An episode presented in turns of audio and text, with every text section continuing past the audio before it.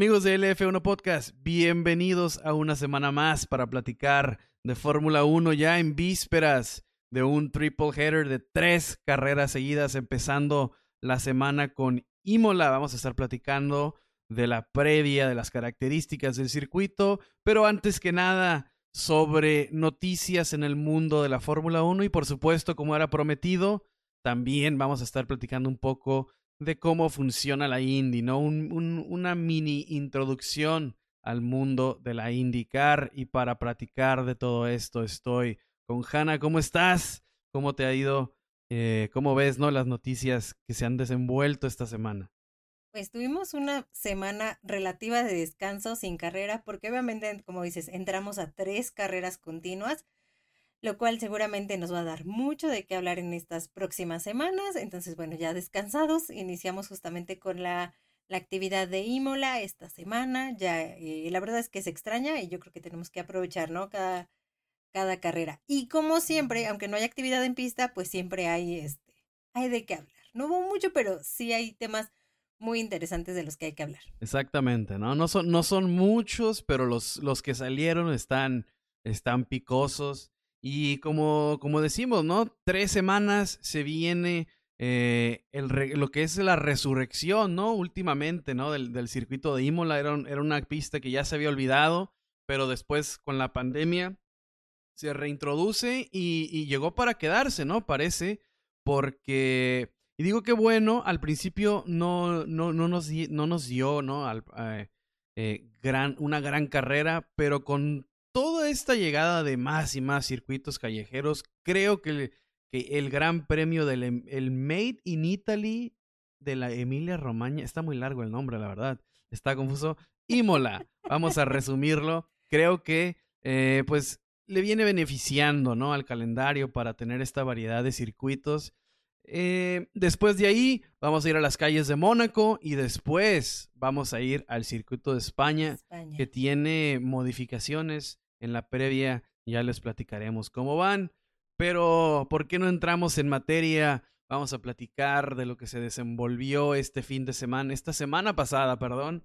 Eh, empezando con un equipo que anda tambaleante, un equipo que empezó empezaron las, las noticias o, las, o nos empezamos a dar cuenta de que no venía muy bien cuando Franz Tost anuncia que deja después de casi 16, 18 años, no me acuerdo, el, el equipo, ¿no? Un, un, un, este, alguien que ya era sinónimo de Toro Rosso, Alfa Tauri, ¿no? Siempre lo mirábamos ahí, ahí anuncia que, que deja la escudería, entonces desde ahí empiezan las cosas mal y ahora eh, se hablaba durante la semana, después sale, salen a hablar que, que siempre no, que, que, pero cuando hay, cuando el, el río suena, ya dicho de papá, es porque agua, agua trae, algo así va el dicho, ¿no? ¿Y a qué nos estamos refiriendo? A un supuesto ultimátum que sale. Tres carreras para mejorar el rendimiento de Nick DeVries, porque los resultados últimamente no han sido favorables. Todo esto se dice que lo pone el doctor Marco, ¿no? Que habla con el, con el, bueno, no es joven porque 28 años, pues es una persona joven, pero dentro del fútbol, dentro del, del, mundo de, del deporte, pues ya 28 años, pues ya, ya estás en, deberías estar en tu mejor momento, ¿no? Entonces, Nick DeVries, ¿cómo ves, Hanna? ¿Cómo ves que, que le pongan un ultimátum a Nick DeVries y pues salen nombres muy conocidos para, para reemplazarlo? Pues más bien, ahorita que hablabas de lo de Franz Tost, creo que viene desde que él dijo que ya no confiaba en su equipo, ¿no? Que no confiaba incluso en, en sus ingenieros, que algo estaba pasando. Entonces, desde ahí nos dice que el equipo no está bien. Ahora, recordemos también que eh, ha venido y si bien no se ha concretado nada, los rumores han estado de, eh, de una venta, ¿no? Una venta de, de Alfa Tauri. Después Red Bull dice, no, necesitamos un equipo hermano. Y entonces es aquí donde este equipo hermano se está quedando atrás.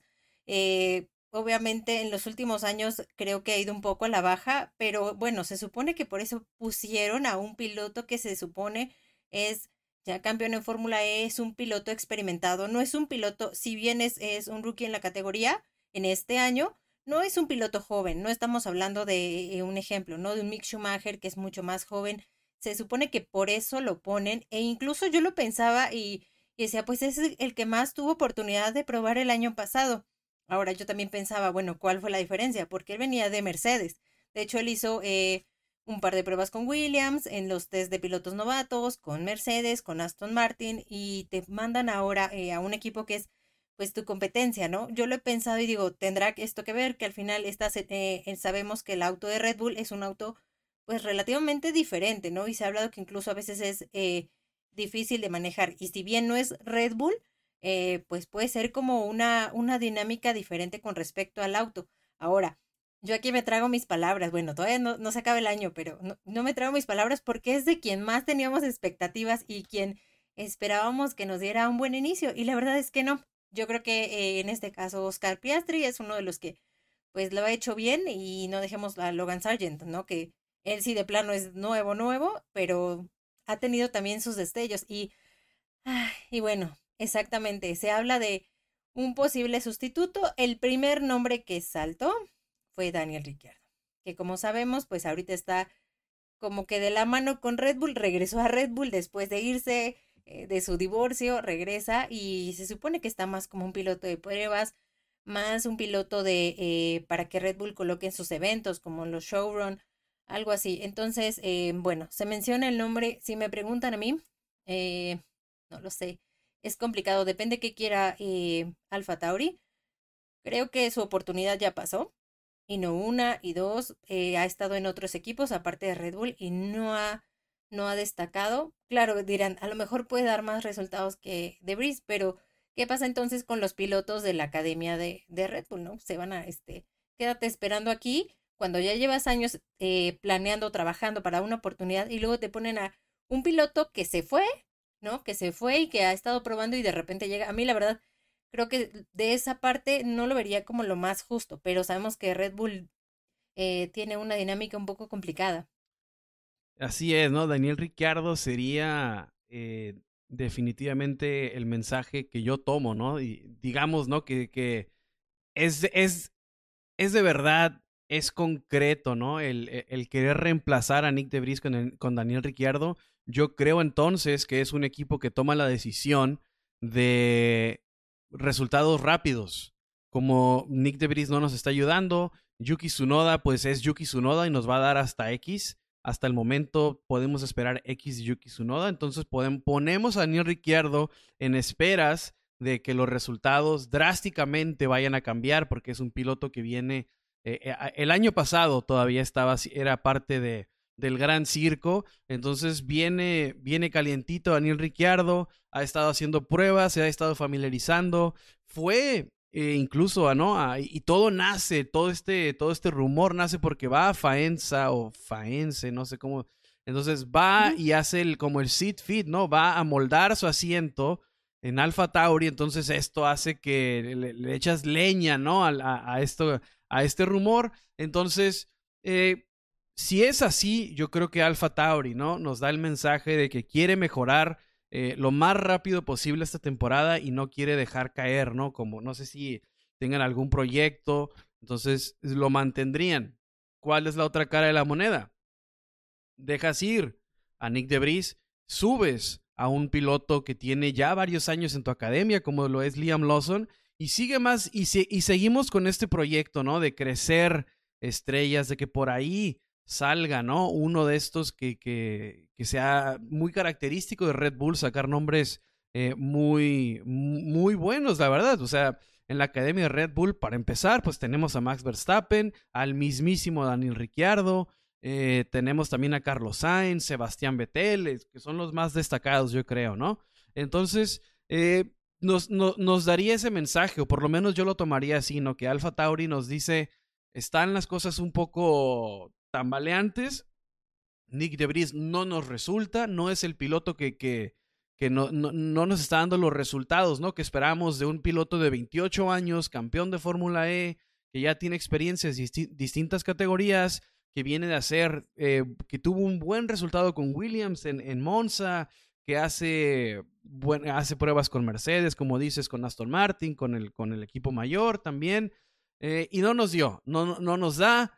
Eh, hay que también recordar que Nick DeVries es como que querían primero a Colton Herta, se hablaba de Mick Schumacher, no se dieron esas combinaciones y terminamos en Nick DeVries. Entonces tampoco es como que Nick DeVries Alfa Tauri lo andaba cazando, ¿no? Simplemente se va este mm, Pierre Gasly y hay que, hay que solucionar este, esta vacante. Se, se quedan con, con Nick DeVries. Al parecer no está, no es al parecer, ¿no? Claramente no está dando los resultados deseados, como dices, Hanna, ¿no?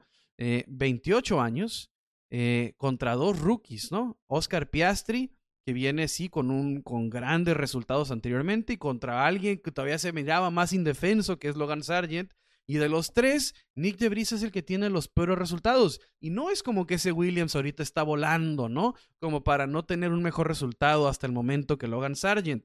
Entonces, eh, esos son los mensajes, ¿no? Si te vas por el lado Ricciardo, creo que quieres salvar esta temporada de alguna manera. Si te vas por el camino de Liam Lawson, creo que seguimos con el proyecto de siempre, ¿no? Creo que Alpha Tauri sigue bajo la, la, misma, ¿cómo se? El, el, mismo proyecto sigue a flote.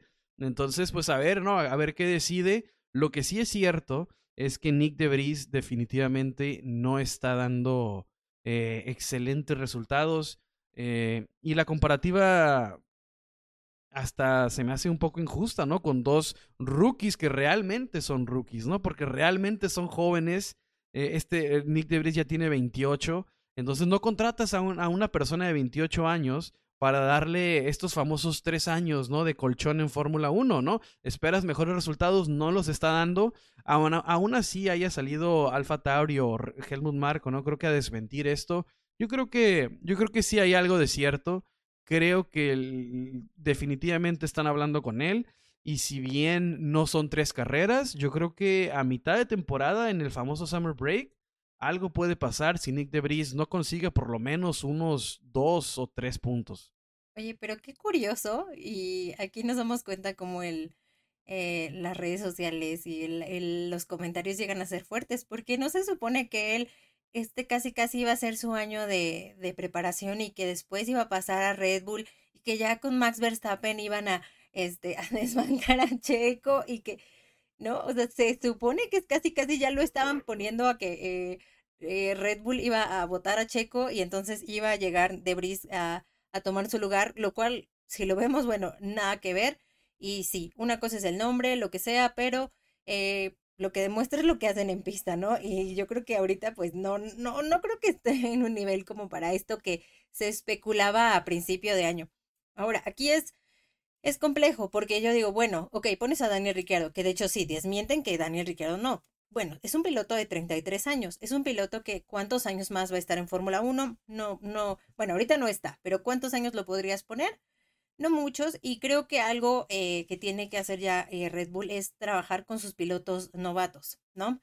Eh, porque, ¿qué va a pasar? ¿Qué, ¿Por qué tienes que traer en este caso a un, Sergio Pérez de otro equipo? Porque no tienes un talento desarrollado tan grande o tan a ese nivel, ¿no? Entonces, Liam Lawson, pues, no digo que sea la esperanza de Alfa Tauri, pero sí es un piloto que ya lleva años, está desde 2019 en la, la Academia Red Bull y creo que como equipo sí lo deben de tomar en cuenta, porque ¿qué va a pasar? Recordemos qué pasó con Jack Aiken, que era de Renault, Juan Jojo, que eran de Renault, ¿qué fueron? O sea, no tienes, no me ofreces nada, me voy a otro lugar, ¿no? Y, y al final, aunque a lo mejor Max Verstappen lo vemos aquí y a Checo está muy bien y todo, no son eternos. Entonces, en algún punto tienes que ceder eh, ese, ese puesto a alguien más y tienes que crear un talento. ¿En dónde se crea? Se supone que en Alfa Tauri.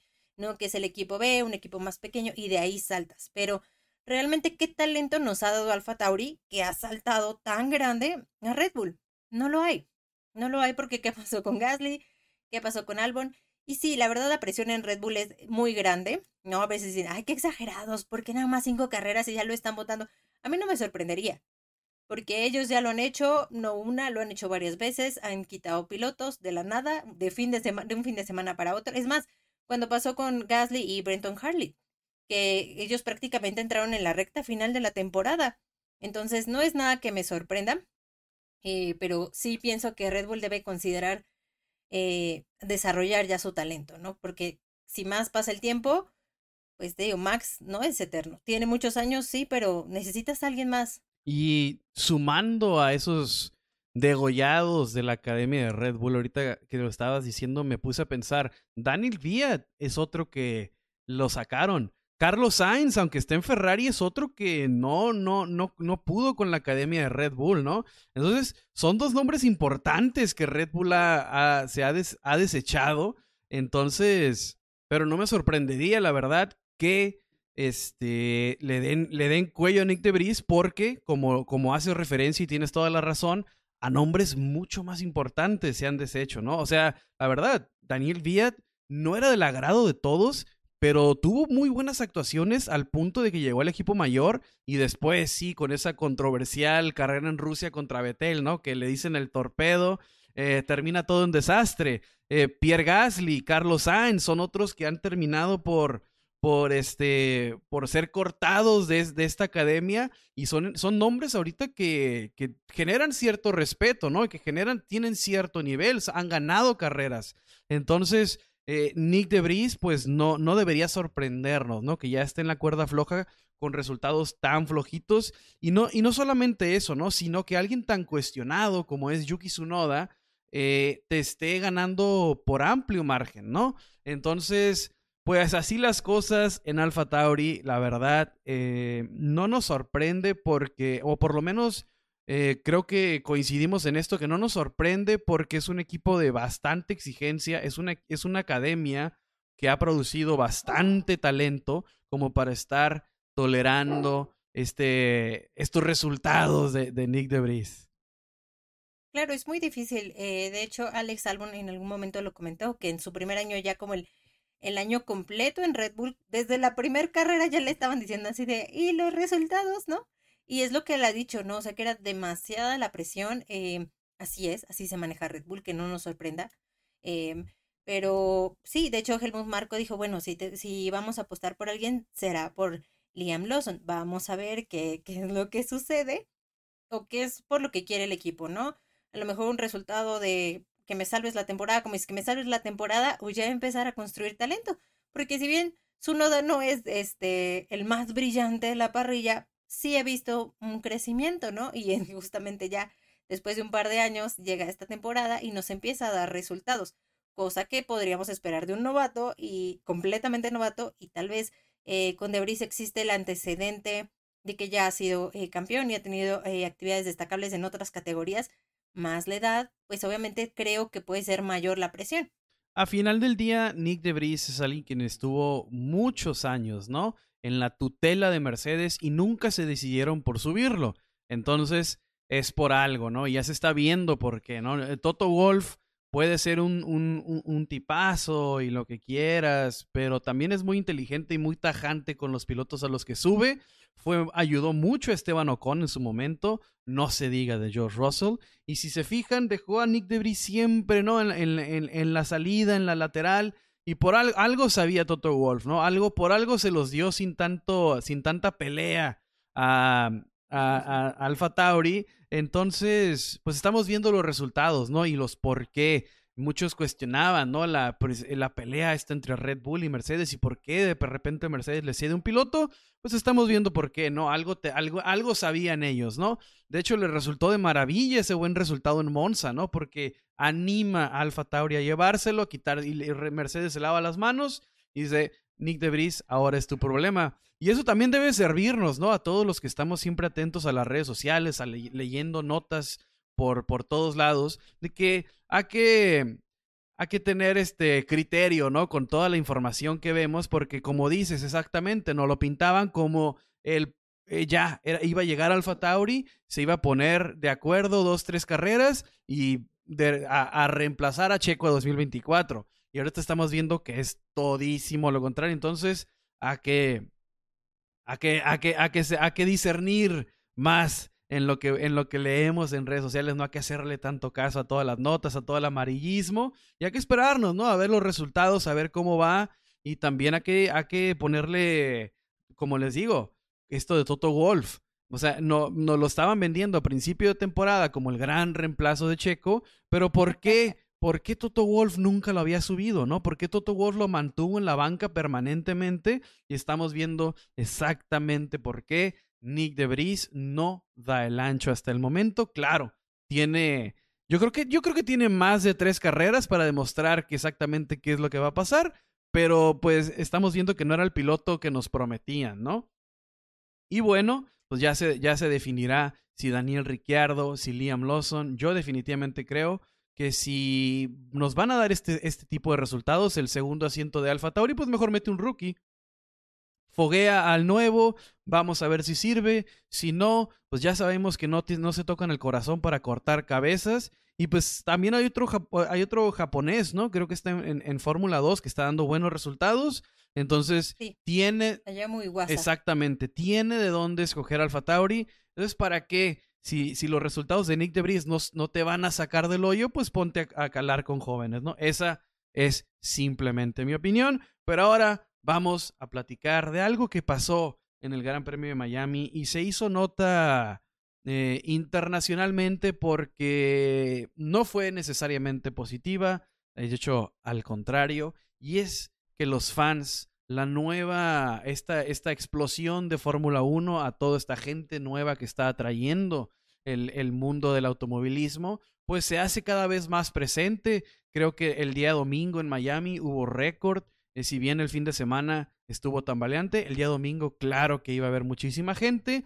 Y el día del Gran Premio pues se captó en imágenes, ¿no? Eh, gente que no él estaba haciendo eh, pues porra muy, muy positiva hacia Max Verstappen, ¿no? Y si bien sabemos que de este lado del charco Max Verstappen no es necesariamente la persona más querida, también eh, se merece el respeto que todo profesional se merece al estar desempeñando su profesión, ¿no? Entonces creo que la afición se equivoca en Miami y espero que, que, cambie, ¿no? Porque no, no, de tanto que está trabajando Dominical y Liberty Media en mejorar la imagen y luego me salen con que le están ahí diciendo y haciendo señas a un profesional, la verdad, te puede caer bien o mal, pero es un, es un profesional a final del día, ¿no? Y esto no es eh, la primera vez que pasa, ya ha pasado en años anteriores, incluso con Lewis Hamilton, no es algo nuevo. A mí lo que eh, digo, es un poco preocupante y de hecho los mismos pilotos lo han dicho varios.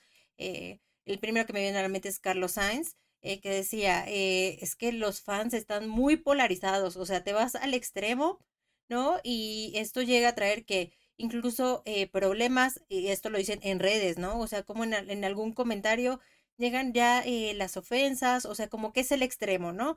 O apoyas a este o no lo apoyas. Incluso te lo puedo decir yo, que tengo muchos años este, mm, escribiendo y todo esto, eh, a veces sí no, he notado como la gente cada vez es más extremo. Alguna vez me dijeron, es que tú no apoyas a Checo. Y yo no, o sea, claro que lo apoyo, soy mexicana y sí, pero siempre voy a hablar de la realidad, ¿no? Entonces, eh, y aquí hay algo que me tenía guardado que no quería, que no había dicho, pero ¿qué pasó en Australia? En la carrera de Australia, no sé si supieron, al final hubo fans que irrumpieron al, al trazado Incluso, no sé si recuerdan que Magnussen tuvo, cuando tuvo el contacto, sale un trozo de fibra de carbono y le, eh, le roza a un fan, o sea, sí le crea como una, como una lesión, una cortada, y aparte estaba como muy, muy contento. Pero, ¿qué pasa? O sea, creo que este eh, extremo está yendo a algo que no es apropiado porque pudo haber resultado en algo grave, ¿no? O sea, si bien no fue como el, de hospital o algo así, sí causó una lesión. Entonces, creo que como fans, eh, sí es importante, ¿no? Eh, quien ya llevamos más años, ok, o sea, respeto, pero eh, sí que los, las nuevas personas también empiecen a, ver esto, ¿no? Porque, ¿qué pasa? ¿Qué pasa? Y lo hemos visto en México y a lo mejor no me voy a salir un segundo. Hemos llegado al, al grado de, en los estadios que a veces hasta temor te da ir a un estadio. ¿Y qué pasó el año pasado en Países Bajos? Que eh, hubo eh, violencia y cosas y hasta reporteras y todo y han este y se ha pronunciado la, la FIA sobre esto. De hecho, la FIA se pronunció con este asunto de, de Australia, pero creo que si es algo que no entre en control puede resultar algo grave y lo hemos visto que es cada vez más, ¿no? Me preocupa esto que, que, eh, que vamos en todos lados extremo, ¿no? Polarizado. O, o amas a Checo o ya, eres de lo peor, ¿no? O amas a Max o este lo ofendes. Creo que hay que cuidar mucho esa parte y es por el bien del deporte, porque lo quieres hacer crecer, pero lo quieres hacer crecer para bien o quieres que al rato, eh, yo la verdad, a mí me gusta ir al estadio y ya no voy casi por lo mismo, ¿no? Porque tienes temor de que, de que algo pueda pasar. Y la verdad, las redes sociales maximizan todo esto, ¿no? Y termina, eh, se termina viendo en, en, cosas como las que vimos en Miami, ¿no? Donde gente que o sea, por ningún motivo más que el hate que lees en, en, en, Twitter, en Facebook, en donde tú quieras, vas y le empiezas a gritar cosas a alguien que ni siquiera sabe que existes. Entonces, digo, ¿por qué? ¿Por qué hacer esto, no? ¿Por qué mejor no disfrutar de un gran fin de semana? O sea, tienes el privilegio de estar, de hecho, cerquísimas de, de, la parrilla, ¿no? De, de poder estar incluso eh, a viendo al piloto, a los, mecánicos, cómo preparan todo. Y en vez de, de, hacer este, lo, lo, lo, max, maximizar tu fin de semana, terminas por crear nota, una nota súper negativa. Eh, créeme, Hanna, yo lo, lo, lo, he estado viendo recientemente también en redes sociales, ¿no? Como eso que dices es que está polarizado, ¿no? Si bien este, no culpas o, no quieres eh, entrar en teorías y conspiración, ya no apoyas a Checo. Porque si no le fue bien a Checo es porque hay, hay sabotaje. Y si no crees que hay sabotaje, no lo apoyas. Entonces ya se está perdiendo esa, esa, esas zonas grises, ¿no? Donde no necesariamente es que no apoyes, sino también tienes que platicar de lo que ves en la pista y no necesariamente siempre es la mano de alguien, ¿no? Que está moviendo cosas, a veces simplemente no sale y, y, a lo que sigue, ¿no? Y la, y la que viene es donde recuperamos, pero esa actitud se está perdiendo y ahora cuando no nos sale algo es porque esto pasó. Empezamos a apuntar y creo que esa es la actitud equivocada. Creo que, e, y eso en cuanto a redes sociales y también, ¿no? El respeto a, como digo, a un profesional que está desempeñando su, su, su trabajo creo que nos merece el respeto. Eh, lo de admiración, pues ya es de cada uno, ¿no? Puedes o no admirar a la persona, eso es totalmente personal, pero por lo, mínimo que puede haber, yo creo que es respeto hacia, hacia la persona, ¿no? Que está desempeñando su jale. Entonces, reprobable lo que está pasando. Este, y nada, ¿no? A que, a que disfrutar, ¿no? De hecho, eh, incluso en ese, en ese Gran Premio de Miami hubo gente en redes sociales que me estuvo mandando videos, que estuvo disfrutando al máximo, ¿no? La carrera, que tenían boletos donde podían estar eh, recorriendo distintas partes del Gran Premio. Y creo que eso es lo adecuado, ¿no? Y los felicito y, y, la verdad que envidia, ¿no? A los que me estuvieron mandando videos, estaban disfrutando, ¿no? De la carrera como se debe, ¿no? Porque pues para eso pagas, ¿no? Para ir a disfrutar un gran fin de semana y creo que amargarlo, ¿no? Enojándote con un piloto, por supuesto que no, no creo que valga la pena, pero pues así está, ¿no? Es, es parte de, es parte del crecimiento, va a llegar gente eh, que lo ve diferente y pues lo único que podemos hacer desde acá es simplemente, pues, decirles que se puede vivir un gran fin de semana sin necesidad de, de, de amargarte, ¿no? Al contrario, ¿no? Debe ser una celebración total, ¿no? Ir a, en un deporte tan bonito. Claro, tú lo acabas de decir, el estar ahí en, en un autódromo, en eh, cualquier tipo de circuito, es un privilegio. Yo al menos así lo veo, porque obviamente yo, eh, pasaron muchos años para que yo pudiera ir, aunque lo veía en la tele y todo esto, pasaron muchos años para que lo pudiera eh, ir, ¿no? Entonces, sí es importante, ¿no? Aquí, por ejemplo, yo lo veía, alguna vez alguien dijo, cuando perdió Hamilton el campeonato, dijo, yo me retiro de la Fórmula 1, lo cual es válido, pero entonces yo digo, entonces no eras un seguidor del deporte, eras un seguidor de, de un deportista en específico. Muy válido, cada quien tiene sus gustos. Aquí ya sabemos que alguien espera y anhela la 33 y lo respetamos y también lo esperamos, ¿por qué no? Pero eh, siempre todo, ¿no? Llevarlo con, con respeto. Creo que esa es la mejor forma de disfrutar un deporte y, y pues esperemos que, como decíamos, ¿no? Esto no, no siga llegando a extremos mayores, ¿no? Porque la verdad cada vez es más preocupante. Incluso otro tema que por ahí no se nos quedó en algún punto pendiente es estos que entraron, eh, que irrumpen en la pista como a modo de manifestación. Eh, de hecho, pasó en Silverstone eh, el año pasado y estas personas incluso fueron, eh, sí fueron em, condenadas, me parece que algunos a prisión, otros este, algo así más ligero. Pero bueno, aquí sí se tomaron medidas, pero no es la idea, ¿no? La idea es que disfrutemos el deporte, sea el deporte que les gusten, pues yo creo que es disfrutarlo. Sí, no, y eso es un tema súper delicado, ¿no? Eso de, la, de las protestas, porque todo el mundo, o sea, claro que está el derecho a protestar, pero creo que es equivocado cuando pones tu vida en riesgo. O sea, ponerte en medio de la pista, creo que no estás mandando el mensaje que quieres mandar, ¿no? Al contrario. Entonces, digo, ese tema sí es, sí es delicado, pero pues hay, hay, hay maneras más, más sutiles de hacer, de, de, de llamar la atención, ¿no? Pero pues sí, este, eso la verdad se tenía que mencionar, es algo que llama la atención, que sigue pasando. Y pues lo mencionamos porque pues hay que hacer un llamado, ¿no? A toda la gente, ¿no? De disfrutar, ¿no? De vivir esto que es el automovilismo eh, de manera tranquila, de, de, emocionarse, ¿no? De vivir el deporte de una manera chingona, sin, sin afectar, ¿no? Al que tienes enfrente. Entonces, pues hacemos el llamado, hacemos la mención porque todos queremos disfrutar de esto, ¿no? Eh, pero vamos a seguir eh, con, un, con un tema, seguimos con el amargor. Este. otro, otro afectado. afectado. otro afectado por el 2023, otro afectado por la globalización de la Fórmula 1. No, no es cierto.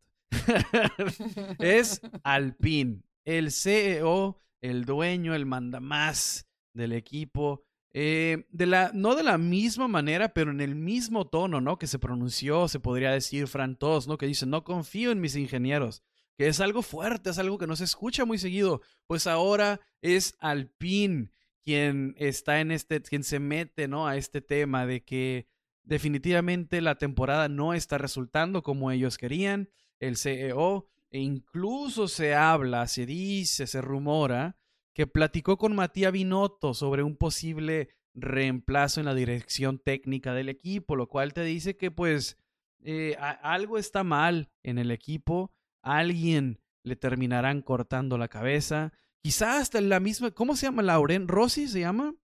Lauren Rossi. Lauren Rossi, quizá hasta él, ¿no? Vea peligrando su, su trabajo y se pronuncie, ¿no? Para mover algo, porque sabe que posiblemente él sea el ejecutado, posiblemente sea Otmar Sarfnauer. Eh, se habla también de Eric Boulier, no sé si se, se acuerdan de este nombre eh, ya ha estado con el, con el equipo de Alpine, pero en otra de sus facetas. Se llamaba Lotus. Con Kimi Raikkonen estaba él. Entonces, eh, ya empiezan a salir nombres. No hay nada confirmado, pero las cosas en Alpine no están bien. Sí, la verdad es que es un poco decepcionante. Eh, si bien Alpine, o lo que es obviamente Renault, tuvo un par de años un poco complejos, una de las cuestiones difíciles era eh, pues la parte económica, ¿no? Digamos, no estaban en la quiebra, pero se vieron eh, muy complicados. Yo recuerdo por allá de 2019, que incluso eh, por los números que te venía manejando ya, se cerraron varias fábricas en Francia de, de, lo que era Renault. Entonces, creo que de ahí es cuando entra Luca de Meo, como el, el jefe ya como total de lo que es Grupo Renault. Él viene de SEAT y este mm, y digamos que empieza como a impulsar un poquito. Después entra eh, Lauren Rossi, que él viene de MotoGP. Y pues el año pasado no les fue mal. Aquí lo que me llama mucho la atención es como un equipo que venía pues de siendo, fue el mejor del resto y le costó recuperarse. De repente estás, eh, estás completamente perdido. Y es muy curioso porque, por ejemplo, yo, yo veo y de repente digo, pues tienen como que buenos momentos y algo así, pero realmente no nos están dando ni la mitad de lo que era el año pasado, que estaba ahí peleando con McLaren, y sí, sí están peleando, pero están peleando como muy abajo. Este, entonces, sí, ahora Otmar Safnauer, pues, creo que ha estado en todos lados, ¿no? Eh, no sé, o sea, como jefe de equipo, ¿qué está pasando? Tienes que entregar resultados o sea, en definitiva, y creo que eso es un poco lo que está exigiendo Lauren Rossi, ¿no? A ver, o sea, necesitamos resultados. Y Sabnauer dice, no, es que no estamos tan lejos de Aston Martin. Bueno, o sea, el Aston Martin de cuál año? este o del pasado, no lo sé. O sea, ahí tendríamos que preguntarle. Eh, él dice que son un, un par de detalles, eh, que bueno, es muy temprano la temporada, pero hasta veo un, un Alpine gris, ¿no? Gasly, eh, no sé, para mí de repente es como, ay, ¿dónde está Gasly? ¿No? O sea, como ni siquiera es, eh, ha hecho eh, figura o algo que, que llame la atención, la verdad. Y también dices, y viene de Alfa Tauri, ¿no? Se supone que es la promesa de Alfa Tauri, ¿no? Y es, entonces, mm, no sé, a mí la verdad sí me, me preocupa un poco esto.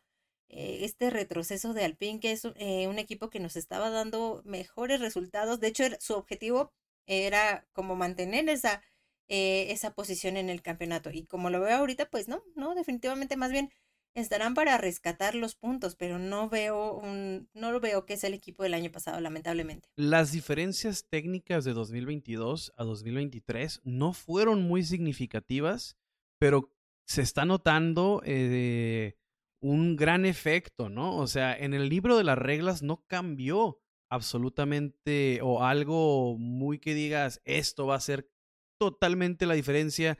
Si acaso el, el, levantar los monoplazas, ¿no? Esos famosos 15 milímetros, los difusores traseros, todo eso, eh, no es algo que llame mucho la atención, pero definitivamente el efecto que está teniendo en los equipos, eh, principalmente con McLaren, con Alpine, que peleaban por otras cosas y hoy los vemos rezagados, ¿no?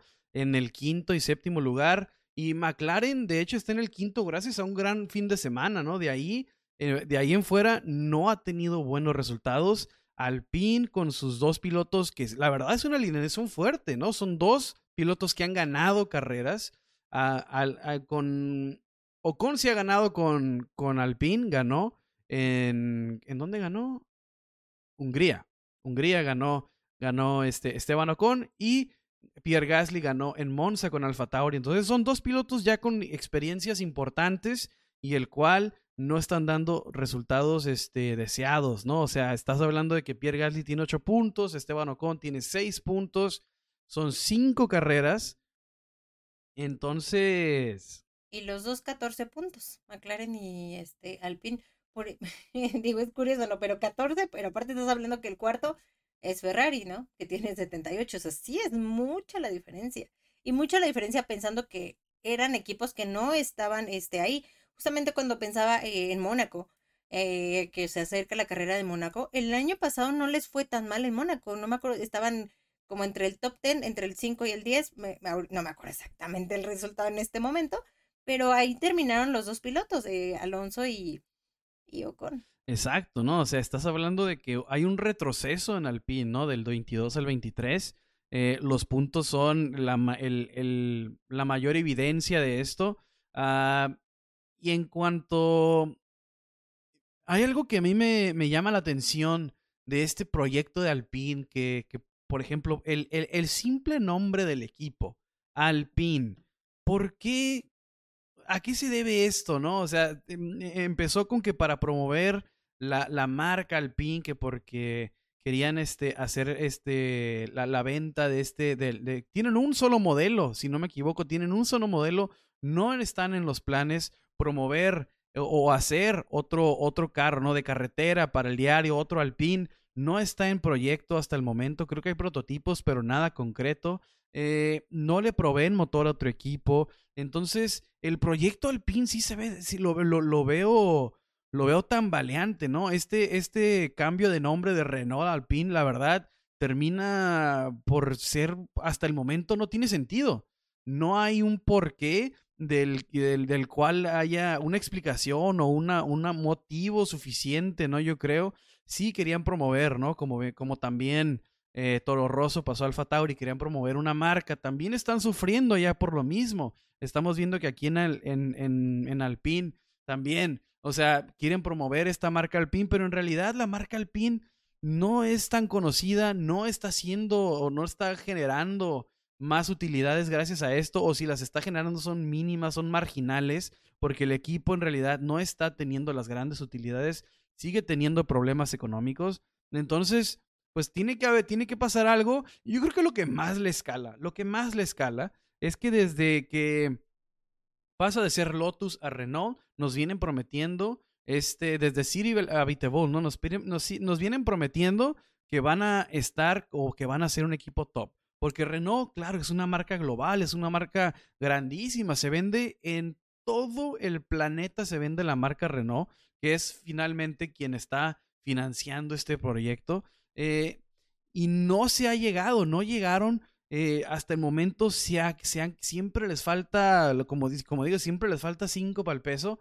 En aquel temporada con Ricciardo creo que fue lo más cerca que estuvieron de, de, estar en el, en el top 3, pues de hecho quedaron como mejor del resto, pero simplemente no se da Y lo que hace Lawrence Stroll con Aston Martin, que pasar de ser el rezagado de la temporada a, nos vamos a 2023 y estás en segundo lugar a 100, 104 puntos creo que tienen a comparación de los 14, 102 puntos de Aston Martin a comparación de los 14 de, de Alpine. Yo creo que ahí es donde cala más, ¿no?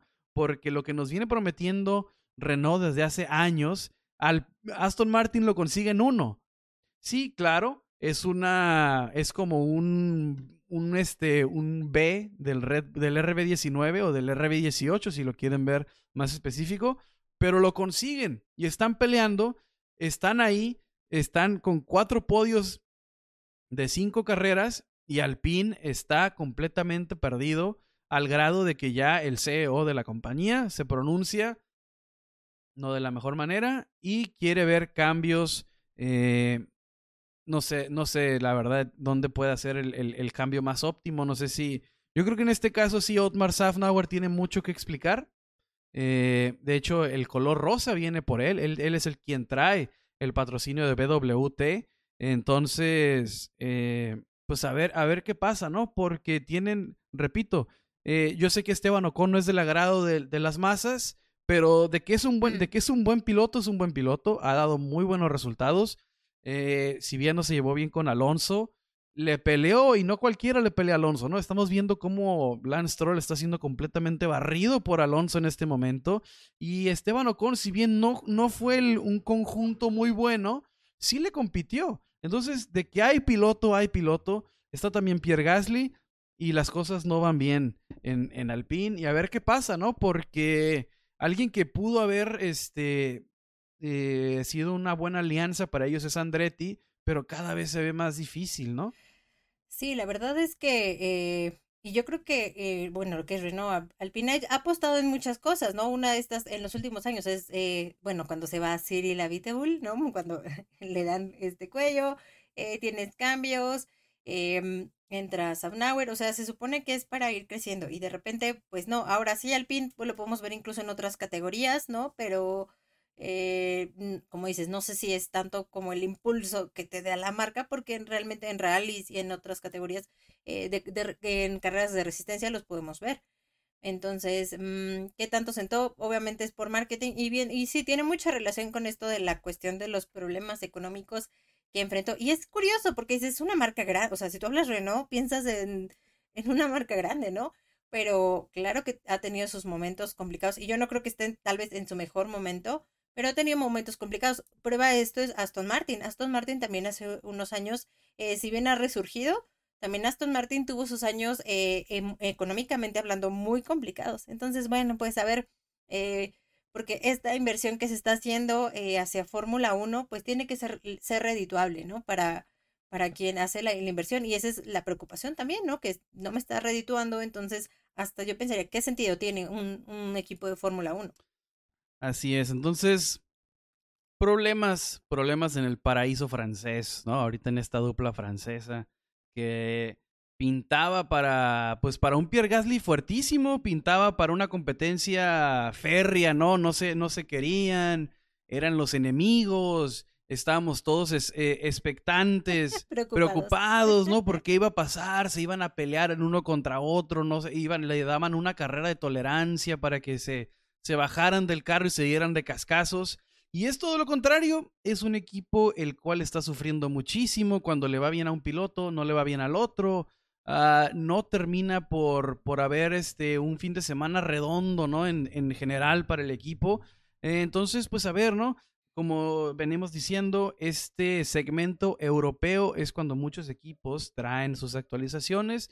A ver si hay cambios, ¿no? En Alpine, porque definitivamente dieron un pasito, si no es que hasta dos para atrás. Entonces se necesita que el equipo este, repunte como siempre lo menciono, ¿no? Por el bien de la Fórmula 1, es necesario que los equipos, que los pilotos, que todo funcione y que todos estén peleando últimamente por algo, porque la brecha, eh, al contrario, ¿no? Cada vez se hace un poquito más larga entre los equipos, Red Bull se separa de todos, ahorita hay problemas en Ferrari, hay problemas en Mercedes y hasta Aston Martin ya se está separando de ellos, entonces necesitamos, ¿no? Que todos los equipos se pongan las pilas, pero bueno, ahorita, ¿por qué no nos platicas, Hanna, para entrar en tema de lo que viene siendo ya este primer, esta primera carrera de tres de este triple header? ¿Por qué no nos platicas un poco de lo que va a ser este nuevo invento? Ya bueno, no es tan invento. Vamos a ver que este no se me hace tan mal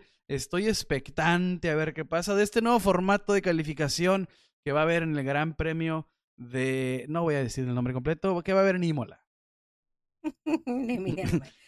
ahí hasta no vieron un.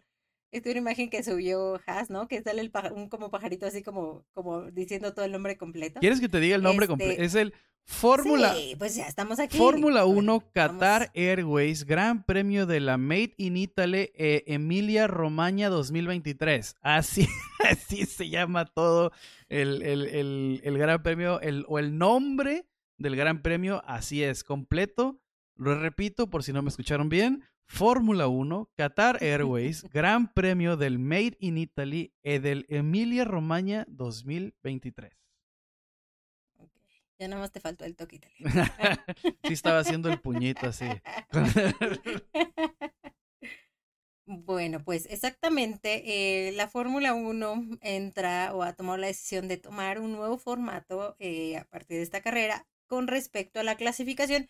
Esto ya lo vimos un poco, y digo un poco porque em, no es exactamente el mismo, pero es muy parecido a lo que vimos en el fin de semana sprint. Es decir, en la clasificación tradicional de Q1 y Q2, Q3 van a tener neumáticos ya previamente eh, elegidos. Para Q1 van a ser neumáticos duros, Q2 neumáticos medios y 3 neumáticos blandos. Esto ya es obligatorio. Ahora, ¿qué es lo, interesante de todo esto?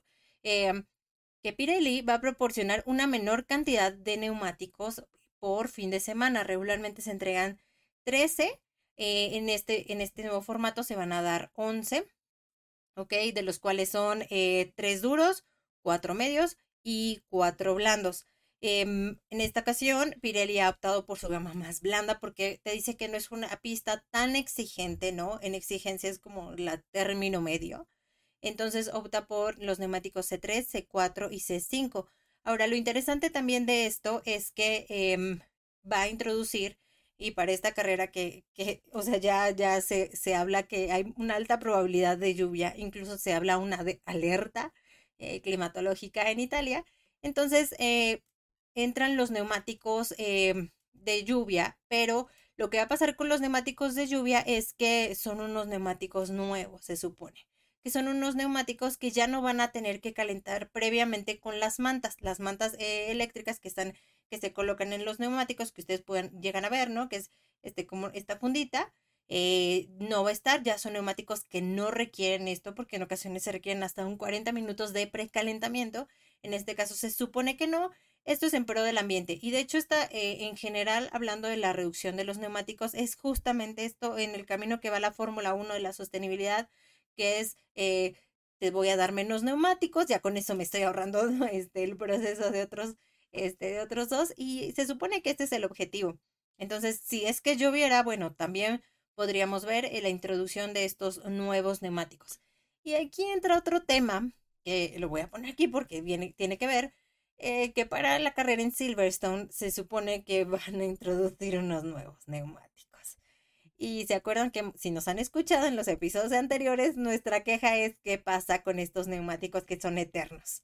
Bueno, pues eh, en este caso, Mario Isola, jefe de Pirelli, eh, dice que ha visto que el rendimiento de este auto, del auto de este año, es muy bueno y que entonces eh, quieren crear mejores neumáticos.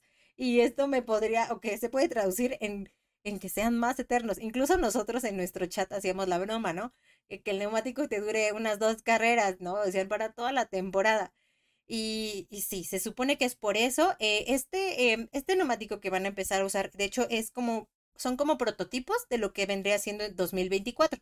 Pero ellos ya quieren eh, solicitar, solicitaron a la FIA que pues ya puedan empezar como a, probarlos. Incluso en España, no recuerdo exactamente, en una de las prácticas libres van a tener eh, a disposición uno de estos juegos de neumáticos que entrarían ya en Silverstone. Eso, la verdad que sí, es, esa sí la verdad que no la entiendo, ¿eh? O sea, puedo comprender y tal vez no me vaya a gustar, pero puedo entender el hecho de estos nuevos formatos de calificación, el hecho de no querer poner las mantas eléctricas para calentar por X, Y, Z razón. Todo eso lo veo, uh, ok, en pro de la actualización de la Fórmula 1, ¿no? Porque no te puedes estancar siempre en lo mismo, hay que generar o hay que cambiar algo. Eso lo, eso siempre, eso lo entiendo. Pero lo que no termino por comprender es precisamente eso que estás mencionando ahorita. Algo, algo característico, algo que hace la Fórmula 1 diferente, eh, es el espectáculo de los pit stops, ¿no? la necesidad siempre de la estrategia, cómo puede cambiar dependiendo el clima, un safety car, lo que sea, todo, todo puede mover, todo puede generar este, nuevas emociones. Y el hecho de generar neumáticos que no te requieran eh, el, tanto cambio, por ejemplo, lo, mencionabas la, carrera pasada, Logan Sargent casi se avienta toda la carrera con un set de duros. En otros, en otros grandes premios ha sido lo mismo. Hay, hay, hay monoplazas que pueden básicamente recorrer la carrera completa con el mismo set y la única razón por la que paran es por regla. Entonces eso quita un poco el juego de la estrategia, de jugar con, con el neumático. Eh, no lo entiendo, la verdad. Ah, en pro de, de, de, la ecología o en pro de la seguridad, no sé qué justificación, la verdad, se estén aventando, pero ah, la verdad que cada vez, por ejemplo, vemos dominios, ¿no? Como el de Mercedes, ahorita estamos en el de Red Bull, veníamos de otro Red Bull, entonces se necesitan variantes y la variante para mí que es más Mm, que, va a tener un mejor efecto es precisamente eso, ¿no? Una, los neumáticos, el pit otra, el peso de los monoplazas, el tamaño, mucho más que, si, que siquiera este nuevo formato de quali, que un sprint race. Creo que lo, lo que menciono, ¿no? Los monoplazas, las llantas, creo que van a tener mucho más efecto y al contrario, ¿no? Es algo en lo que cada vez más pesado, cada vez más duradero, pero ahí les va su sprint. Entonces, pues, ah, esperemos que, que de todas maneras funcione. Espero que la verdad sea por seguridad o, o, no, o, que sea menos, menos este, el efecto sea menos eh, grande de lo que esperamos, porque eh, sí, a, qué volver a esas, a esas estrategias. Algo de lo que no se me quita de la cabeza a mí es, por ejemplo, en eso de la ecología, ¿no? Si cada vez el combustible es más y más y más este, sostenible, ¿por qué no en pro del espectáculo volvemos a rellenar los combustibles? Volvemos a, rellenar el, que en el pit stop puedas rellenar la gasolina para siempre estar empujando. Digo, la gasolina ya es ecológica, no produce la huella de carbono que producía un, un combustible de, a base de petróleo. Eh, entonces, digo, tal vez esa sea otra estrategia que pueda tomar o regresar a la Fórmula 1 en pro del espectáculo porque, no sé, estos cambios cada vez son más y más confusos, no van acorde a lo que pasa en pista, ¿no? No, siempre, no siempre eh, estos cambios son, dices, los...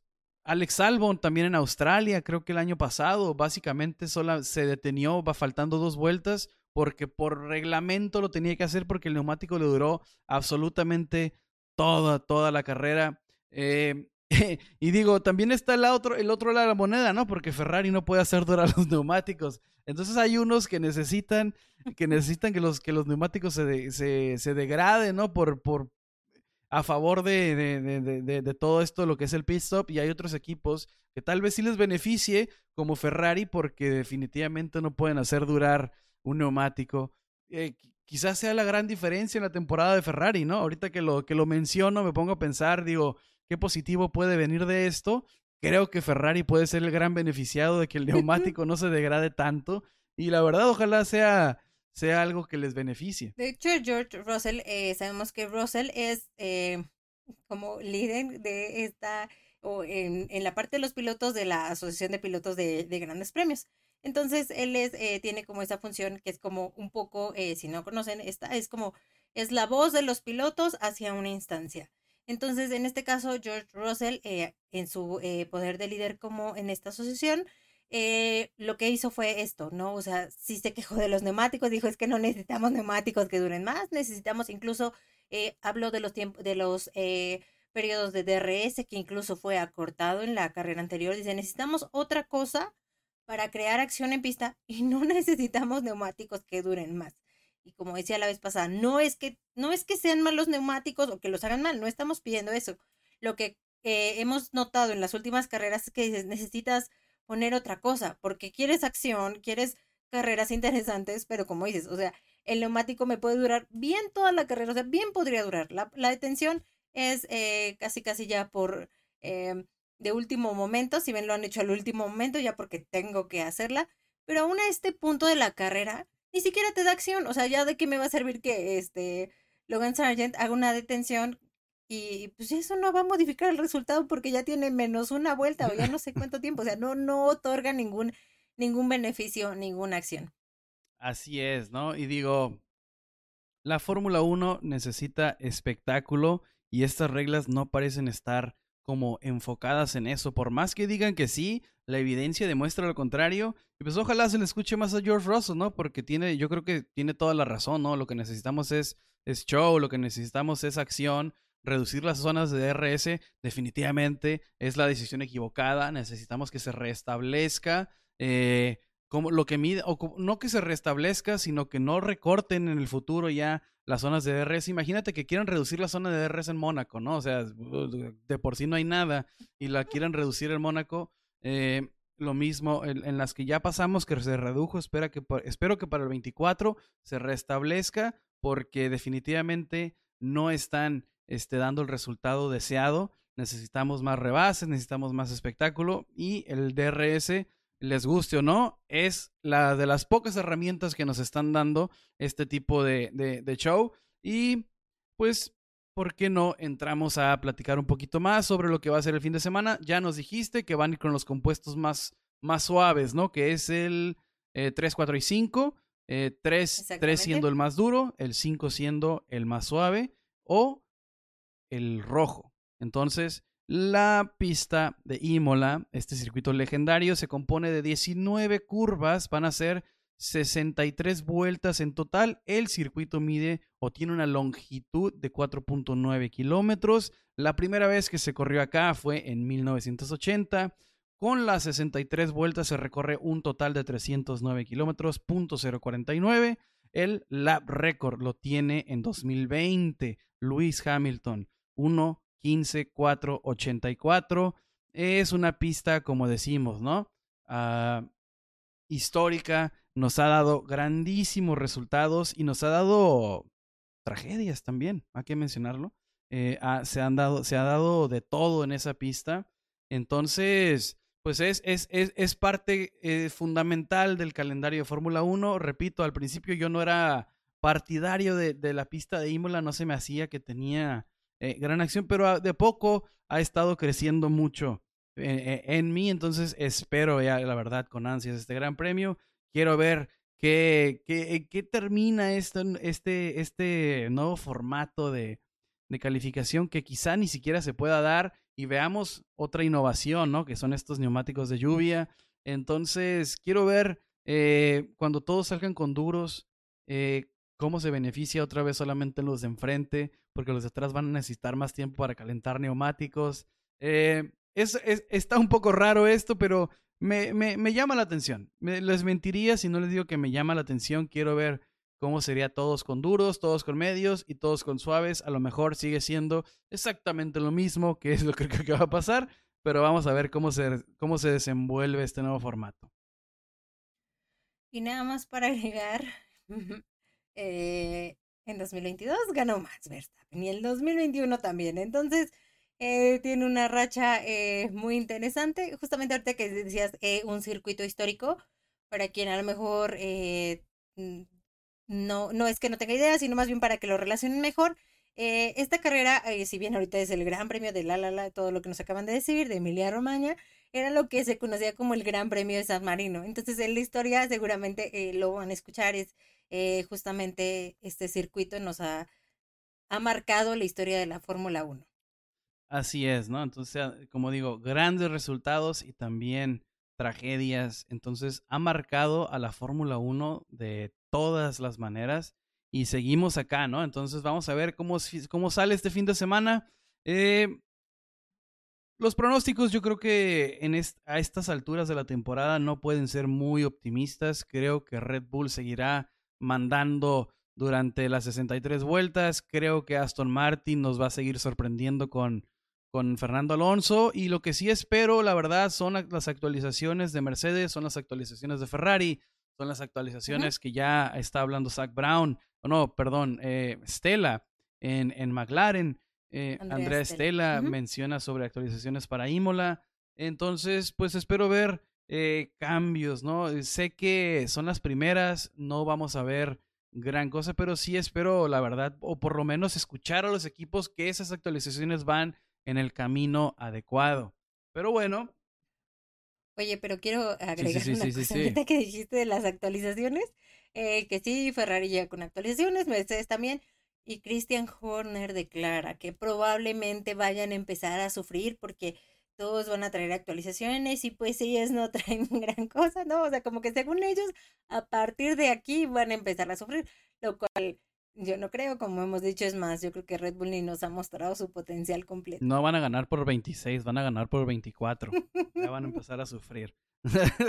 o sea, por favor, ¿no? Y de hecho, Estefano Domenicali, ahorita que lo mencionas, dijo en la mañana, ¿no? Para una, en una entrevista que no modificará el, reglamento en, en, contra de Red Bull, ¿no? Para quitar este dominio o hacer o cambiar algo en eh, simplemente para, para emparejar las cosas de esta manera, lo cual estoy de acuerdo. No nos gustará tal vez que la, que la competencia sea tan, tan poca, pero tampoco es justo o tampoco se ha hecho anteriormente, ¿no? Dañar un equipo eh, en, cambios de, de, media temporada. Entonces, me parece que es la decisión adecuada de Stefano Domenicali, ¿no? El negarse a cambiar el reglamento en pro de la competencia artificial, le voy a decir. Pero... Claro, eso va a venir en 2026. los nuevos Exactamente, exactamente, ¿no? Y qué bueno que va a ser de seis cilindros porque Christian Horner salió diciendo que el plan inicial para 2024 era cuatro cilindros. Imagínate. O sea, ¿a dónde, a, dónde nos estás llevando, Liberty Media?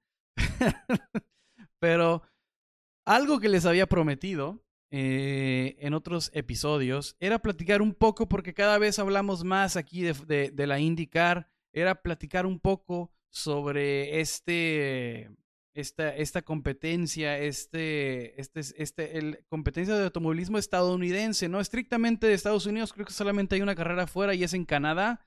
Entonces es una competencia que se vive al 100% en los Estados Unidos. Cada vez más hablamos. Tenemos también participación latinoamericana importante como la que es de Pato Ward, como Agustín Canapino. Entonces, por todos lados nos andan representando y pues por eso cada vez eh, sube y sube y sube eh, el hype por, este, por esta categoría.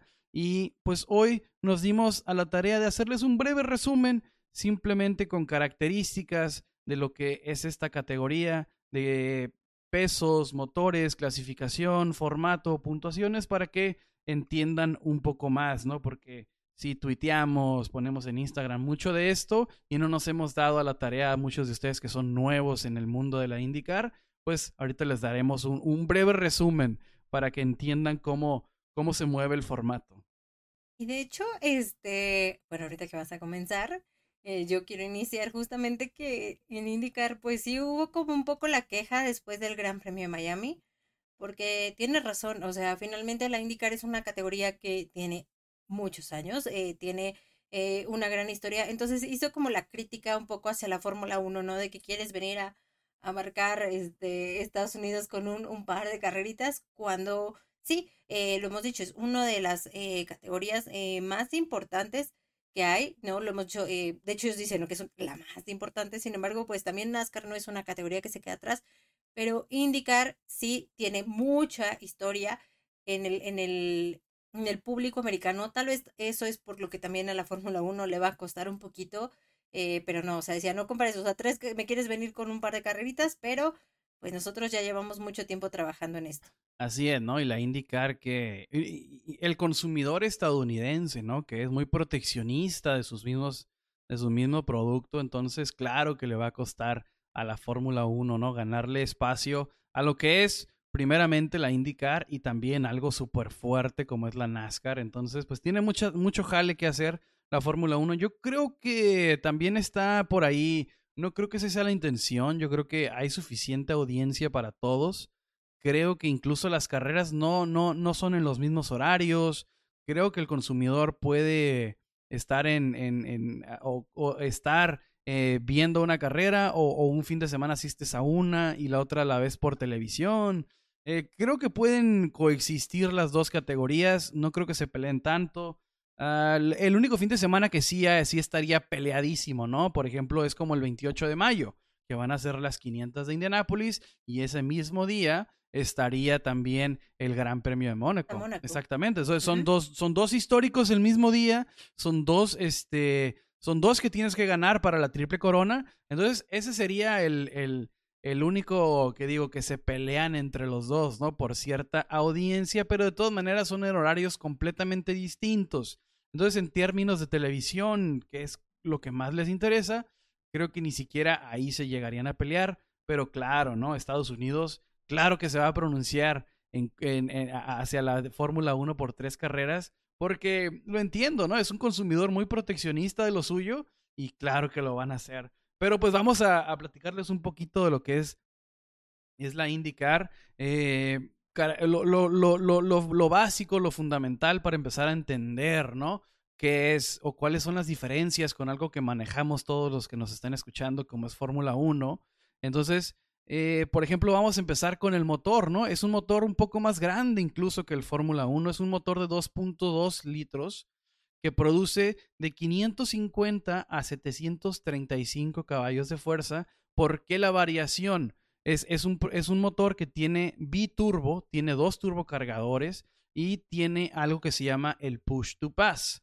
Este push to pass te, te da 60 caballos de fuerza en determinado momento y en determinada pista puede ser de 150 a 200 segundos en la totalidad del Gran Premio. Cada que presionas lo puedes usar de 15 a 20 segundos, también varía de cada gran premio. A diferencia de la Fórmula 1, vamos a pensar, ¿se acuerdan, por ejemplo, en aquellas temporadas 2011, 2012 que estaba el KERS, el Kinetic Energy Reserve System, que era el botoncito que tenían los pilotos eh, que le picaban y tenían una pilita que se iba desgastando? Pues algo así más o menos funciona aquí en la Indy, el Push to Pass que te regala 60 caballos de fuerza. Pero a, diferencia de la Fórmula 1 lo puedes usar a discreción del piloto, lo puedes usar para rebasar, lo puede usar para defender y en la Fórmula 1 funciona de manera diferente. Aquí agregaría que el chasis, es decir, la estructura es monomarca, es decir, es uno mismo.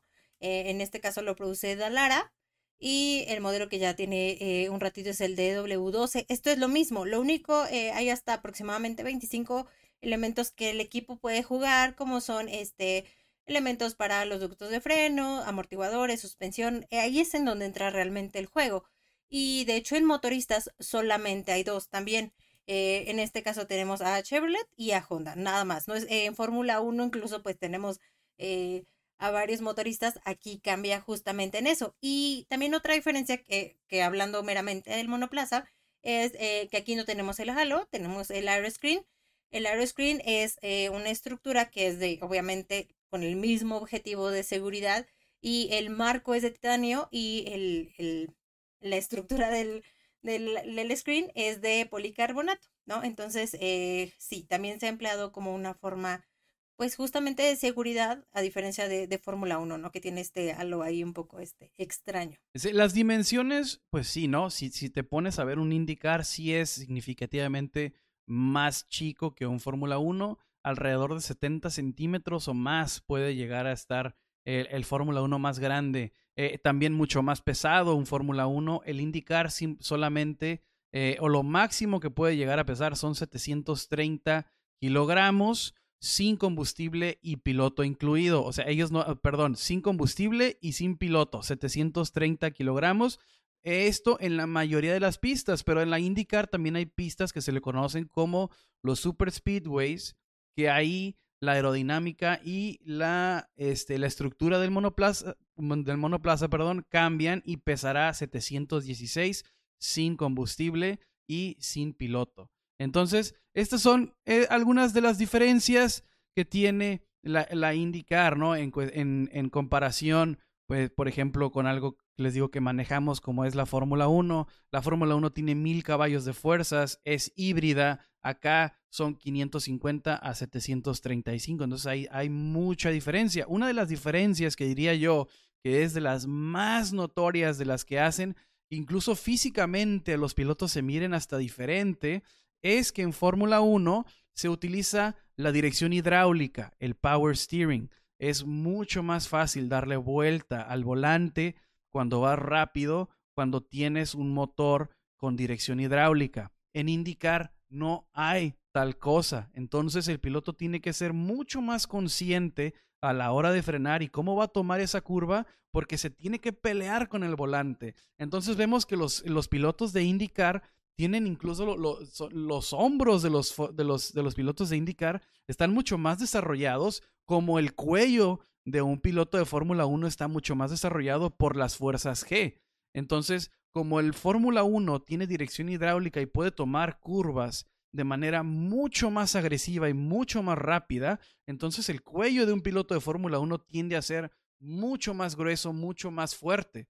En caso contrario, en la IndyCar lo que se necesita es fuerza, incluso para que el monoplaza dé la vuelta. Entonces, se ves físicamente a un, este, a un piloto de IndyCar mucho más, eh, vamos a decirlo, mamado. En los hombros se ve más mamado el piloto, el piloto de IndyCar por esta sencilla razón, ¿no? No hay dirección hidráulica en un IndyCar, entonces es mucho más difícil dar la vuelta y se, y se, y se nota cuando ves los tiempos, ¿no? Porque eh, tienes, que, tienes que frenar más a conciencia, tienes que frenar antes porque es mucho más difícil girar el carro y esta es una de las diferencias que incluso Román Grosjean mencionaba, que es algo de lo más impactante de cambiar de, de Fórmula 1 a indicar. Dice que lo que más se tuvo que acostumbrar es a manejar sin dirección hidráulica. Y aquí agreguemos otro, los neumáticos. No nos andamos con este uno, dos, tres, no, aquí nada más, eh, pues prácticamente tenemos dos, ¿no? En este caso es el, el negro, ¿no? El que es más eh, durable, que te puede rendir hasta aproximadamente 40 vueltas. Tenemos uno que es más blando, que en este caso es el rojo, eh, que digamos su mayor rendimiento es en 10 vueltas y ahí empieza como a caer. El gris es el neumático de lluvia, el año pasado introdujeron eh, un neumático que también es eh, en el camino a la sostenibilidad, que es de guayule, siempre se me olvida esa palabra, pero es eh, obtenida em, de, de forma natural, justamente una resina de un caucho de árbol. Entonces, aquí agregando un poco, sí es una categoría que sí está yendo esta parte de la sostenibilidad, incluso estamos, em, el combustible que ellos ocupan es de, Shell y es 100% eh, renovable este tipo de, combustible. De ahí se, obtiene eh, de un etanol que proviene de caña de azúcar. Entonces, eh, como cosas que a lo mejor la Fórmula 1 está pensando, estas ya están aplicadas en, en indicar, ¿no? Es muy interesante. Y aquí agregaría algo, otro dato, que así como nosotros vemos en Fórmula 1 que está Mercedes, ¿no? A lo mejor Mercedes, que es de los fuertes, Mercedes y Red Bull, también aquí existen los equipos fuertes. En este caso es eh, Tim Penske, que es pues prácticamente propietario de, la categoría. Y Chip Ganassi son como que los dos equipos que eh, son muy fuertes. Si bien Pato Ward está en McLaren, no es el equipo este más fuerte. De hecho, ellos vienen ganando desde 2012, que fue el último año en que ganó este el campeonato Brian Hunter Ray con Andretti. De ahí solamente se han ido como que turnando entre Penske y Chip Ganassi, ¿no? O sea, sí existe también el equipo dominante, o sea, definitivamente, que si bien hay eh, pilotos que llegan a destacar, Andretti es uno, como decimos, Andretti, McLaren, hay algunos que llegan a hacer cosillas, también existen los equipos dominantes. Y es algo, es una curiosidad, ¿no? Que tiene, por ejemplo, escuché alguna entrevista con Pato y le hacían referencia precisamente a esto, ¿no? Le decían, es un chasis que es, en teoría, similar para todos. Es el W12 de Dalara. Es, es hecho de fibra de carbón, es muy ligero.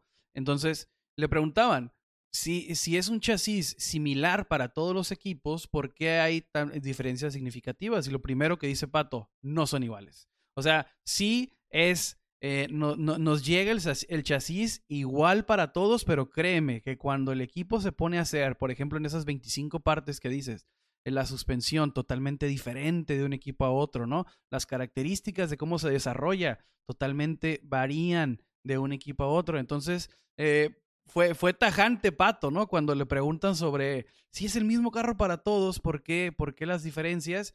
Y, es, y fue muy claro Pato al decir que, que o sea, sí en, en, en, la, en, las, en la hojita son iguales, pero cuando te pones a ver cómo desarrolla cada equipo los, sus monoplazas, pues ahí es cuando nacen o, se empiezan a marcar las diferencias. Pero ahora vamos a platicar eh, cómo funciona un fin de semana de, IndyCar, ¿no? Es, es, es algo similar a Fórmula 1, hay que ser sinceros. Hay prácticas, hay calificación y está el día de la carrera. A diferencia de la Fórmula 1, no hay tres prácticas, solamente hay dos. Y la calificación es, es diferente. Eh, ¿Quieres platicar el formato o lo platico yo? Si quieres, este, platícalo tú. Y son, son dos prácticas libres en Fórmula 1. En Fórmula 1 es práctica libre 1, 2 y 3, ¿no? No, ya quitaron la 3. No.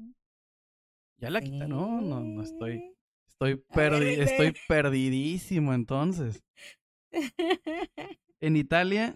Si ya hasta nos quieren quitar la No, en Italia hay práctica 1, 2 y 3. ¿De qué estás? ¿Cómo? No, no. No me confundas, por favor. Pero ya nos quieren quitar ah, la. Claro, claro, sí.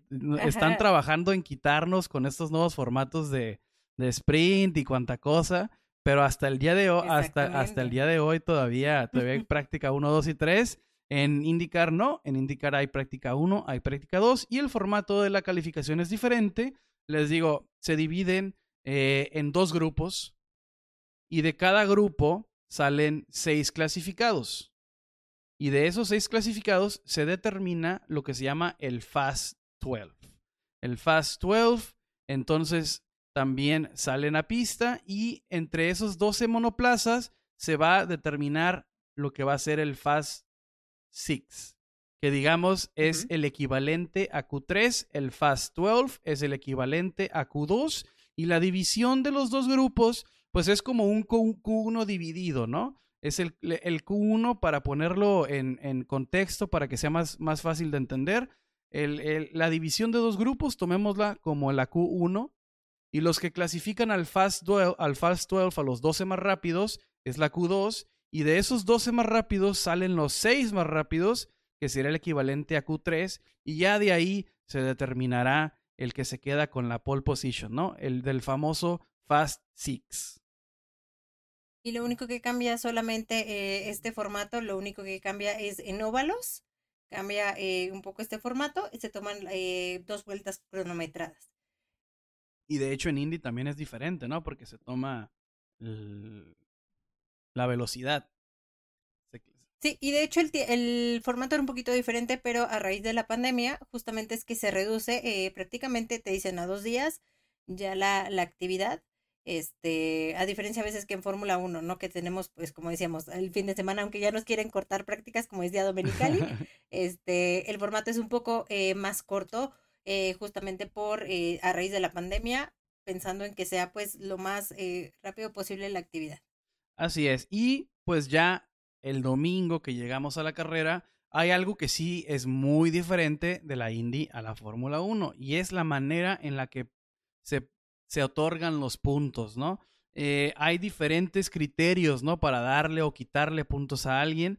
Entonces, la primera posición, para ser más, más claro, eh, la primera posición se lleva 50 puntos, la segunda posición se lleva 40 puntos, la tercera 35, la cuarta 32, el quinto lugar se lleva 30, sexto lugar se lleva 28, 7, 26, 8, 24, 9, 22, 10, 20, el onceavo lugar se lleva 19 puntos. Eh, estamos acostumbrados que del 10 para abajo en Fórmula 1 se acaban los puntos, pues en IndyCar no funciona así. De hecho, todos hasta el octavo lugar eh, se van a llevar, no, hasta el, la posición. Del, 25 al 33 son Exactamente, ¿no? Entonces, hay puntos para todos. No importa dónde quedes, vas a sumar cinco puntitos. El 12-18, el 13-17 y así bajando de a 1 hasta la posición número 20. Te llevas 10 puntos, 21, eh, como dices, hasta la 20, va bajando de a 1 hasta la 25, que te quedas con 5 puntos. Y de la 25 a la 33, como ya nos había dicho Hanna, te llevas tan solo 5 puntos. Pero todos suman, ¿no? O sea, no importa dónde quedes, te vas a llevar 5 puntotes. Eh, la máxima que se puede llevar un piloto en determinado fin de semana no solamente es ganando eh, primer lugar con 50 puntos, también como en Fórmula 1 te puedes llevar 26 por ganar la vuelta rápida. Aquí también hay características o hay este, especificaciones que le suman. Eh, la primera es ir liderando por lo menos una vuelta, te regala un punto. O no te regala, te ganas un punto. El piloto que lidera la mayor cantidad de vueltas se gana dos puntos. Y el piloto que se queda con la pole position se lleva un punto, haciendo así que el máximo que se pueda llevar un piloto en determinado día sea 54 puntos. Y ya nada más para Indy 500, que es la que próximamente hablaremos, eh, se duplican estos. Por eso es muy importante, porque si bien es una de las carreras eh, históricas con mayor importancia a nivel mundial, eh, justamente para darle este valor a la carrera, esos puntos se van al doble. Por eso es muy una de las carreras más importantes para el campeonato. Así es. Y pues con esto, la verdad, esperamos que ya, pues, comprenden un poquito más, ¿no? Claro que se necesita estarlo viendo más seguido para comprender exactamente cómo funciona todo, pero esperemos que esto les ayude. Ya saben, mándanos mensajes, coméntenos si tienen cualquier eh, pregunta, ¿no? Con el formato. Encantados de, de mandarles información, imágenes para que se familiaricen más con esta categoría que se llama Indicar. Es muy, muy entretenida. Y pues nada, hay representación, como decimos, latinoamericana. Está Pato, ¿no? Para echarle porras que siempre está regalando carrerones, incluso la semana pasada, en el eh, este fin de semana que acaba de pasar, en el GMR queda en segundo lugar con una estrategia que tan valiente nos y resulta ser que por entrar antes al pit le termina beneficiando, se queda con la segunda posición porque eh, eh, un, un, Alex Palau en un Chip Ganassi que estaba definitivamente, ¿no? 14 segundos adelante, un mundo no pudo recuperar Pato, pero fue muy entretenida la carrera. Eh, y es un espectáculo diferente, ¿no? Eh, ahí pueden ver cómo un piloto, ah, una característica, yo creo que no sé si lo mencioné, en la IndyCar es eh, la gasolina. Hay que cuidarla porque se, se puede hacer el refuel, el famoso refuel. No sé si se han visto imágenes de cuando entra el pit, te cambian las llantas, claro, pero también te echan gasolina. Puedes echar gasolina en las paradas de pit entonces, la, eh, el ahorro de gasolina, eh, el jugar con cómo consumes la gasolina, juega mucho también en, en determinado fin de semana de indicar. Entonces, esto termina por beneficiar a Pato, ¿no? Eh, y, les digo, conforme vayan viendo más carreras, se van a ir familiarizando con estas reglas. Es otra diferencia, ¿no? Muy importante. Que se me había, ah, qué bueno que me acordé de mencionarla con Fórmula 1, porque la Fórmula 1 son 100 kilos de gasolina durante el fin de semana y no puedes este, echar gasolina durante la carrera. Creo que es algo que todavía sabemos. En indicar sí puedes echar gasolina sobre la, sobre la carrera y es algo que eh, genera mucha expectativa, ¿no? Eh, a veces la estrategia falla porque le echaste menos gasolina de la que necesitaba y tiene que estar este, quitando el pie del acelerador el piloto para hacerlo durar al final de la carrera. Entonces las estrategias juegan mucho con esto y es lo que hace eh, parte a la indicar de ser tan entretenido. Eh, y nada más. Comentarios, Hanna, para cerrar este episodio. Sí, oye, podemos nada más rápido porque no lo dijimos ahorita, ahorita que estábamos hablando de las prácticas que nos quitan y todo. Eh, nada más el horario rápidamente en México de la carrera de Emilia Romagna. tenemos práctica 1 a las 5 y media, práctica 2 a las 9 del viernes, luego el, el sábado tenemos práctica 3, 4 y media, Después a las 8 la clasificación, un horario decente y la carrera es a las 7 de la mañana. Justamente me estaba acordando que esta de, Emilia Romagna el año pasado fue sprint. En los sprints donde nos acortan todos, nos cambian todos este, los formatos. Pero bueno, es temprano, pero no tan, no tan temprano la carrera. Bueno, para ti un poquito más. Para mí es a las 6 de la mañana. No está tan mal, no está tan mal. A las 6 de la mañana te levantas a trabajar, ¿no? Digo, es domingo, pero está, está, está bueno. Entonces, 6 de la mañana, gente, ya saben los horarios, la calificación, el formato que les platicaba Hanna, pues va, es, es, es igual el Q1, Q2 y Q3. Lo que va a cambiar es la distribución de neumáticos, como se los platicaba hace rato. Entonces, pues nada, ya nos extendimos un poco, ¿no? Duró, duró mucho este episodio. Espero lo hayan disfrutado. Les agradezco una semana más por estar acá con nosotros. Ya saben, seguirnos en redes sociales, arroba LF1Podcast. Síganos en Instagram, Twitter, Facebook. Sigan a Hanna, arroba Hanna-Rod. Síganla en, Instagram, síganla en Twitter. Pueden leer lo que escribe en Chica Racing. así, como, así como lo digo, escríbanlo y pueden leer todo lo que escribe antes y después de un gran premio. Acuérdense de escucharnos en su plataforma favorita, Spotify, Apple, Google, donde sea que escuchen sus podcasts, ahí vamos a estar. De nada, de nuevo, perdón, agradecerle su presencia, de, nada, de nuevo.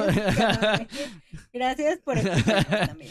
De nuevo, agradecerle su presencia una semana más. Estaremos la siguiente ya platicando sobre lo que pasó en el Gran Premio de la Emilia Romagna, de Qatar Airways, eh, no sé qué más, Imola. No se, no se, no se maten, se llama Imola este gran, este gran premio.